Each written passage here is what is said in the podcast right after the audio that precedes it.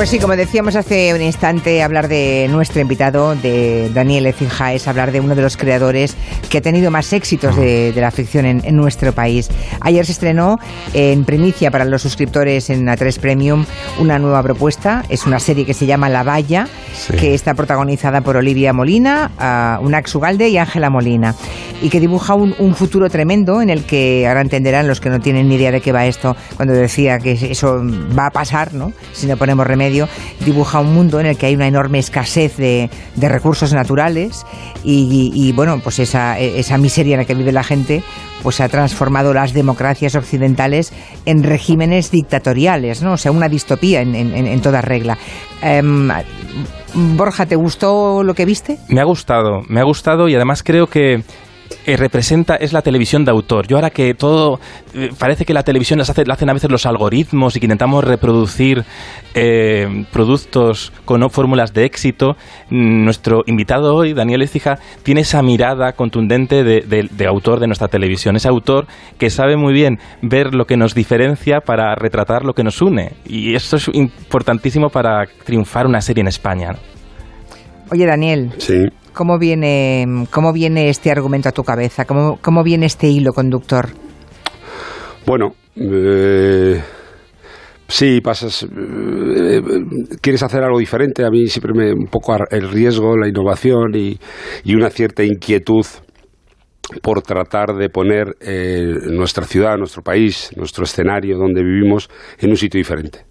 Entonces ya empezabas a escuchar y empiezas a oír esta amenaza absolutamente que tenemos con respecto a, lo que a nuestro entorno, a la naturaleza, al clima y, un poco esta, este, esto que comienza a empezar a olvidar lo que nos ocurrió en el siglo XX y dices, bueno, ¿qué pasaría si lo cambio todo? ¿no? Bueno, primero tengo lo que, lo que siempre busco, que es tener un universo diferente, una serie que el público puede distinguir como diferente y un motor narrativo muy potente para un grupo de individuos que, que tienen que emigrar. Yo soy hijo de emigrante, nací en Australia, mis padres tuvieron que en los 60 a Australia, mi padre fue minero, de hecho murió de, de las consecuencias de la mina, de las vestos y tal, y, y, parece, me parecía que era una cosa de hace mucho tiempo, entonces me empezaba a tener dudas de que, de que coño, de que se empezaba a acercar algo, que empezaba a oír cosas y empieza a oír esto de los bandos y de lo que nos diferencia y en un país como este, ¿no? en el que nos ha costado tanto estar en Europa y, estar en este oasis que es, eh, de libertades y de, y de derechos que, que, que me parece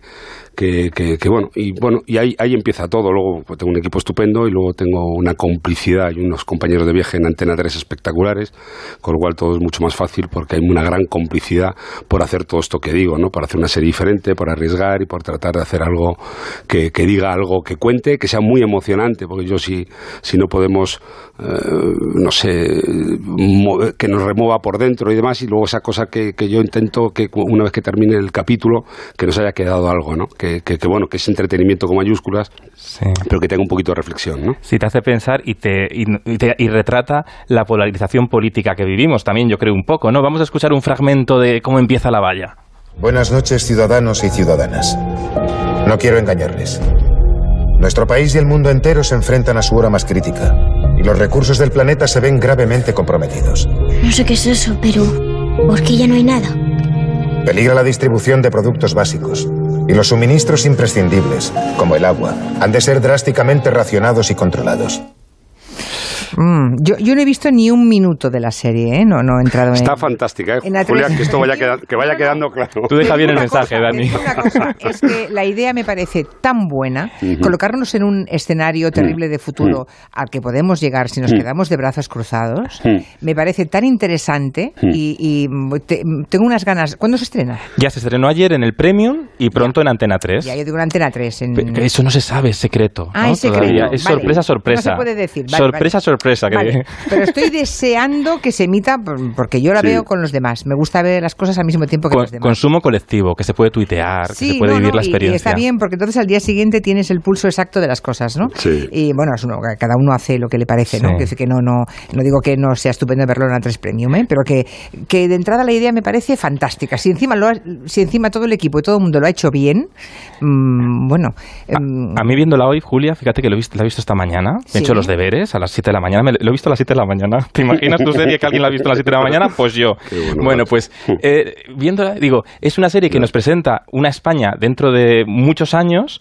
Y no tantos, ¿eh? No tantos, según. Bueno, sí. Pero parece que recreas una, una España del pasado.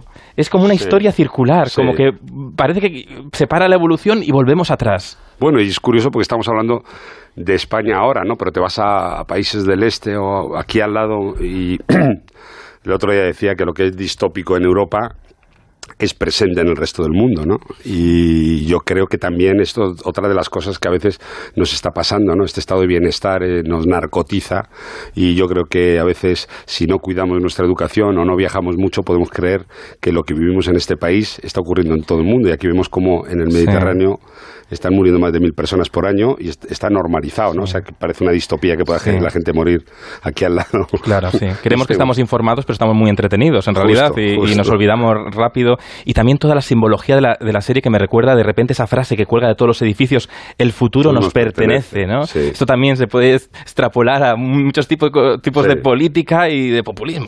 Bueno, sí. Bueno, no olvidemos, hay una cosa que quede clara, a mí me es imposible y a todos los que hacemos la valla, ¿no?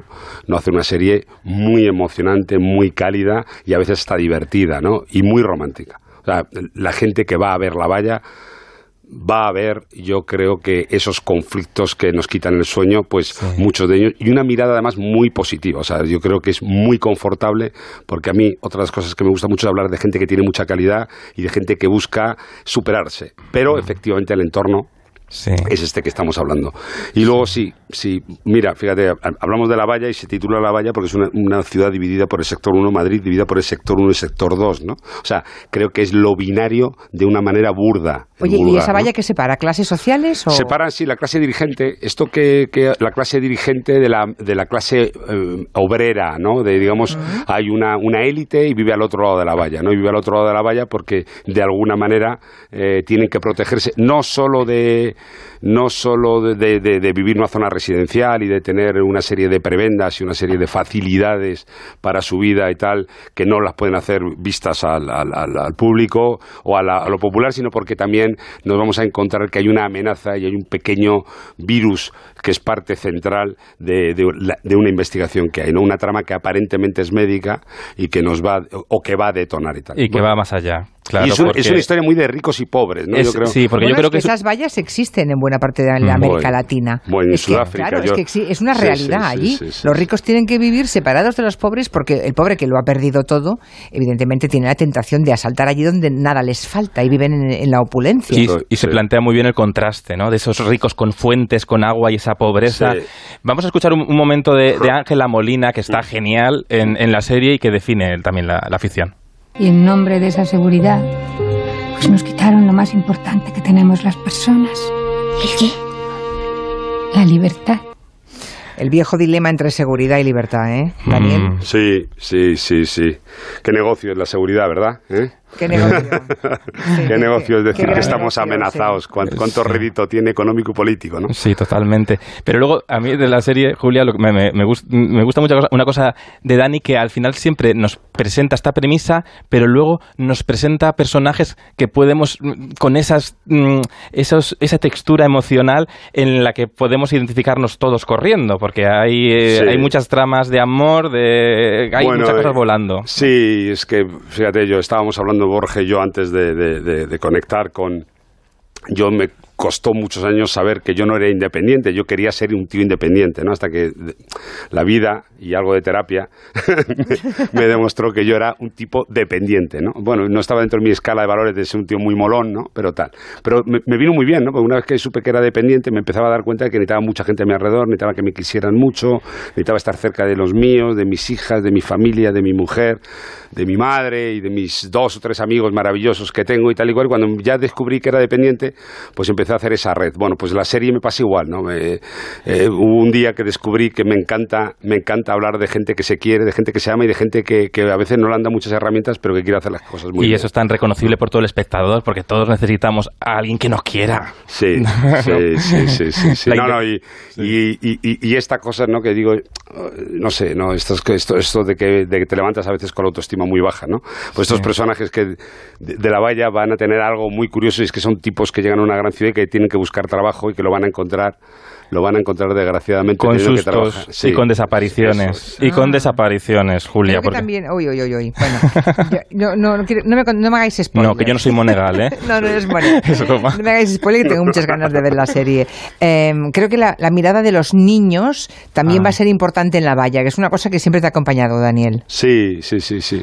De los niños y los abuelos. Una y pesadilla. las abuelas. ¿no? Sí, bueno, es, es- es generacional, ¿no? Y además un poco, yo creo que cambiando un poco los roles clásicos del niño y de la abuela, ¿no? Porque en este caso Sí. estamos ante el papel que, Ángela Molina lo hace de una manera absoluta y completamente extraordinaria y tal, pues, eh, pues vamos a hacer una abuela, pero vamos a hacer una abuela que yo entiendo que sí es una mirada tremendamente contemporánea, ¿no? Porque vamos a ver, vamos a hablar de lo que es la experiencia, de lo que son los años y de lo que es una científica que dejó de trabajar y que ahora de alguna manera tiene prioridades por hacer, por hacer lo importante. Igualmente la cría, la pequeña, Laura Quirós es la actriz, una niña maravillosa.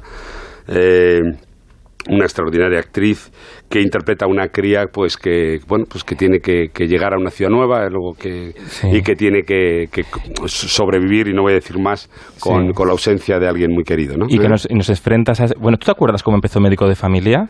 eh, ¿Cómo lo vas a olvidar? Porque Médico de Familia fue un punto de inflexión en nuestra A ver, afición. a ver, a ver. Y vamos a recordarlo porque también so- empezó con una voz de niña. Escuchad. Mi mamá es la que siempre nos sacaba todas las películas por eso casi no sale en ninguna. Pero esta le hice yo, porque ella estaba tocando el piano. Era guapa, ¿verdad? Se llama Elena y se murió en un accidente de coche hace año y medio. Todos nos acordamos mucho de ella, sobre todo papá. Y ahí empieza... ¡Ah, esa sintonía! ¡Ey, la música! ¡Ay, la sintonía! Compuesta por Emilio Aragón. sí señor Que por cierto, ya no, ya no hay sintonías en las series. Ahora hay que empezar rápidamente, no sea que el Bueno, personaje es que... nos vaya, ¿eh? Claro, es que la valla no... en el primero a partir del Ah, segundo sí Porque el hay primero una es... cabecera preciosa además con una letra Ah, ahí no una letra de García Lorca ¿Ah, Ah, sí? muy bonita sí Porque yo sí que me he fijado que en el primero no hay tiempo que perder, ¿no? Hay- No, en el- claro, en el Sí. primero, además, sobre todo por, por, por poco como iba el capítulo, pero a partir del segundo capítulo tenemos una cabecera muy bonita. ¿Qué aportó Médico de Familia a la afición española? Bueno, yo creo que, mira, técnicamente había una cosa ahí muy importante, eran varias historias en cada capítulo, eso no se solía hacer en España, eh, y... Esto yo- que decíamos, las tramas para toda la familia. Dos, tres tramas por Claro, estábamos todos sentados delante de la tele, con lo cual, de alguna manera, si querías so- sobrevivir en esa cosa que hablamos tanto del prime time y teniendo que, que- que- que competir contra películas y series americanas... Había que estar la trama para los niños, para los abuelos, para...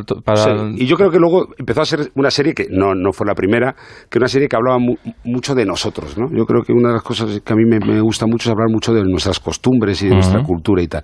Y fue una serie que yo creo que te reconocías muy bien, convivíamos con otra serie maravillosa que había entonces que era Farmacia de Guardia, también espectacular. Bueno, y es que de hecho he traído un corte, porque pasó una cosa, Julia, ¿tú te acuerdas? Lo hemos hablado alguna vez de aquí. Sí, porque un día me lo contaste, Claro, pero me pero, parece un prodigio eso, sí. Esto lo vamos... Lo que las series se comuniquen entre Claro, ellas. las series se comunican. eh, Eso lo habéis hecho vosotros en. eh, Tú Sí. históricamente lo has hecho, porque en Médico de Familia, luego periodistas también tuvo un personaje. Sí, el sí, de personaje Belén. Rueda Sí, se sí, comunicaba. sí, sí. Pero pasó una cosa mágica que no sé si po- se podría volver a suceder: que una serie de tanto éxito, ahora que Antena 3 está cumpliendo 30 años de vida, Bah. eh, la primera gran serie de Antena 3, Farmacia de Guardia, que se grababa aquí muy cerca, en el estudio 2, muy cerca de donde estamos, aquí en Madrid.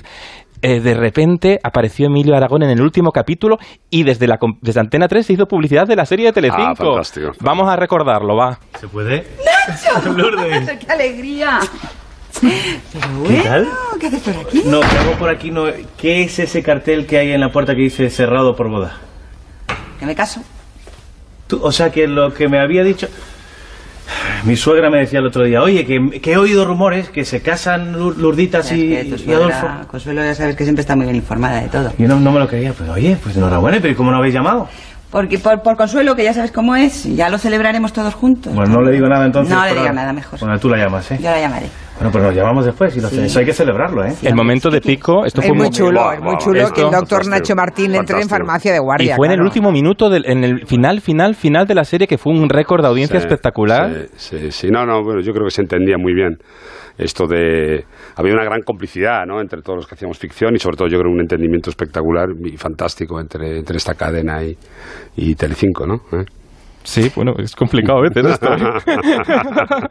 no, pero bueno, una vez más, ¿no? Yo Oye, yo creo que tiene todo el eh, tu trabajo siempre ha sabido adelantarse. La afición en España, curiosamente, ha sabido adelantarse mucho a los norteamericanos. ¿no? Eh, en España, las series eh, nuestras sí. siempre han roto audiencias por encima Ah, de las norteamericanas. A veces hablamos, hablamos mucho de la afición Mm. norteamericana, pero en realidad lo que arrasan audiencias es nuestras historias. Sí, sí, sí, yo creo que fuimos, fíjate, en los 90 no era común encontrarte en las parrillas de otros países de Europa, encontrarte productos, eh, encontrarte series eh, locales, ¿no? Y Nosotros fuimos los primeros que pusimos en el prime time series locales, abarriendo y arrasando, ¿no? Yo creo que de- se empezó una industria, no sabíamos lo que hacíamos, era una pan- éramos una banda de jóvenes imberbes, y no te crees, o sea, hemos hecho un análisis después, pero en aquel Sí. entonces trabajábamos muy por intuición, ¿no? Pero yo creo que aquellos primeros éxitos de aquellas series de médico de familia, farmacia de guardia, luego periodistas y todo lo que vino, Sí. ¿no? Yo creo que dio mucha una de las cosas que a mí me obsesiona, yo siempre creo que, o sea, la- yo creo que la gente no sabe lo, lo- lo costoso que es, la inversión que es empezar una serie que tienes que rodar no menos de 10 o 13 capítulos y tal, a, una, a unos presupuestos, son millones de euros que eh, invierte un grupo, una cadena de televisión, y yo, a mí me obsesiona el retorno, algo que en Estados Unidos, muy- y el retorno es en público, es en atención, es en, en encontrar la emoción y la fidelidad del espectador. Entonces, a mí una de las cosas que me obsesiona es entretener, porque, claro, poner en pie tanta ilusión, tanto dinero, pero tanta ilusión, 100 personas casi trabajando en un equipo que, bueno, que si la serie va bien van a tener trabajo durante muchos años, pero si la serie va mal estamos en el paro en seis meses. Entonces es mucho dinero, es mucho esfuerzo, es mucha ilusión y yo creo que eso hay que buscar un retorno y eso se busca llenando el patio de butacas y buscando eh, que el público te fidelice y le guste la serie, ¿no? Por cierto, decías, Daniel, que si la cosa va bien, estupendo, pero si no, ¿en qué momento, claro, con cuántos capítulos parte una serie cuando se estrena? ¿Y en qué momento ya llegáis a la conclusión de que va, va a ir muy bien o que va a ser un... Sí, yo siempre digo que, que me gusta llegar al cuarto capítulo con un buen dato, ¿no? Porque es el punto de, también es el punto en el que se sabe si tri- triunfa la serie. Hay que tener por lo menos tres sobre capítulos todo de como vayas como Sí. vayas perdiendo audiencia semana a semana Llama la cosa, ya. sí, perdido, sí, ya. yo creo que e- es algo es algo maravilloso de las audiencias yo siempre dije que para saber si tenía si continuaba y seguía teniendo trabajo no tenía que ir a hablar con nadie yo me Ya metía en cama solo. por la mañana por la mañana te levantabas y ya veías tu dato de audiencia y ya sabías si tenías trabajo te habías quedado en el paro ¿no? que es una cosa que yo creo es muy saludable ¿no? Y, y bastante Bueno, objetiva por otro muy lado. saludable no sé. ¿eh? no quedarse en el paro no digo que, que No, el dato susto del que la, dato de audiencia a las 8 de la mañana es... Uy, no, no, uy. es bestial, no, no, es Sí. un insomnio bestial, pero bueno, eh, son... Vuelvo a decir, eh, vuelvo a decir, yo creo que hay algo que a mí, a mí, además, como industria y como tal, o sea, no me podría imaginar, lo he dicho más de una vez, ¿no? Que lo que pone, o sea, lo que te cuesta poner en pie un espectáculo de estos es, es por... Pero tú has estado siempre en las teclas, has estado casi siempre, no siempre, claro, porque es imposible, pero en las teclas incluso...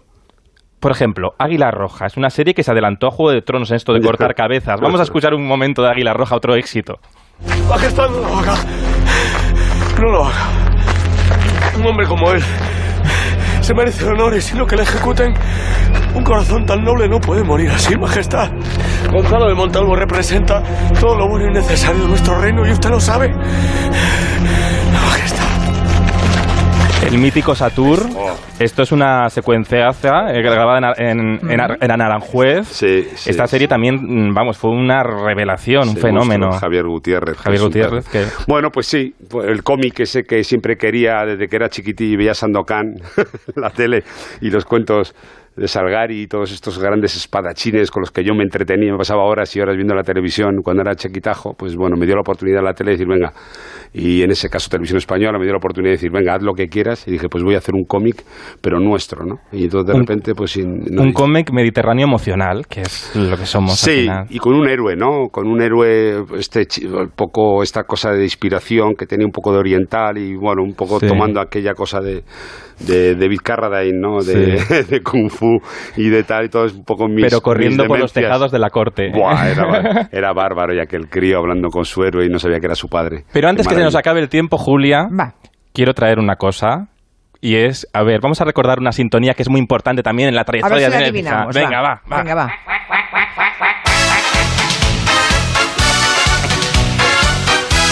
Pues va a ser el, va a ser el juego de la oca, ¿no? Ay, que Daniel Ecija era el realizador Sí, del juego de sí. la Oca. Ay, qué maravilla. Con Emilio, Lidia, ahí trabajo. Emilio Aragón, que es un verdadero genio de, de la tele y tal, mi compañero de muchos años y mi socio, fue un gustazo. Y la verdad es que lo recuerdo, nada, es una, una maravilla. Sí, sí, sí, yo era realizador. Te realizasteis el entretenimiento, quitasteis Sí. muchos corsés, Bueno, yo creo que ahí... mostrabais a los cámaras, eh, Bueno, mostrabais creo- a la regidora. Una eh, vez más trabajar con... Sí, sí, sí. Fueron, es que los 90 nos dieron muchas oportunidades Sí. a un grupo de gente que estábamos empezando y yo creo que... Y trabajamos con mucha libertad. Entonces yo creo que ahí tuvimos la fortuna de... ¿Cuántas horas tardabais en grabar este programa? Pues mira, empezábamos a grabarlo a las 3, 4 de la tarde, porque hacíamos el ensayo general por la mañana y nos podían dar las 3 de la madrugada. O sea, estábamos Cortito, para- cortito. cortito. Es verdad que los años 90 supusieron La bomba, sí. una, sí, la bomba, de una enorme libertad para desarrollar. Y tuvimos mucha suerte algunos. Televisión. Sí, sí, pues a mí me pilló... Tuvimos mucha suerte, sí. Sí, sí, sí, sí. En la radio y en la tele, ¿eh? Sí, sí, sí.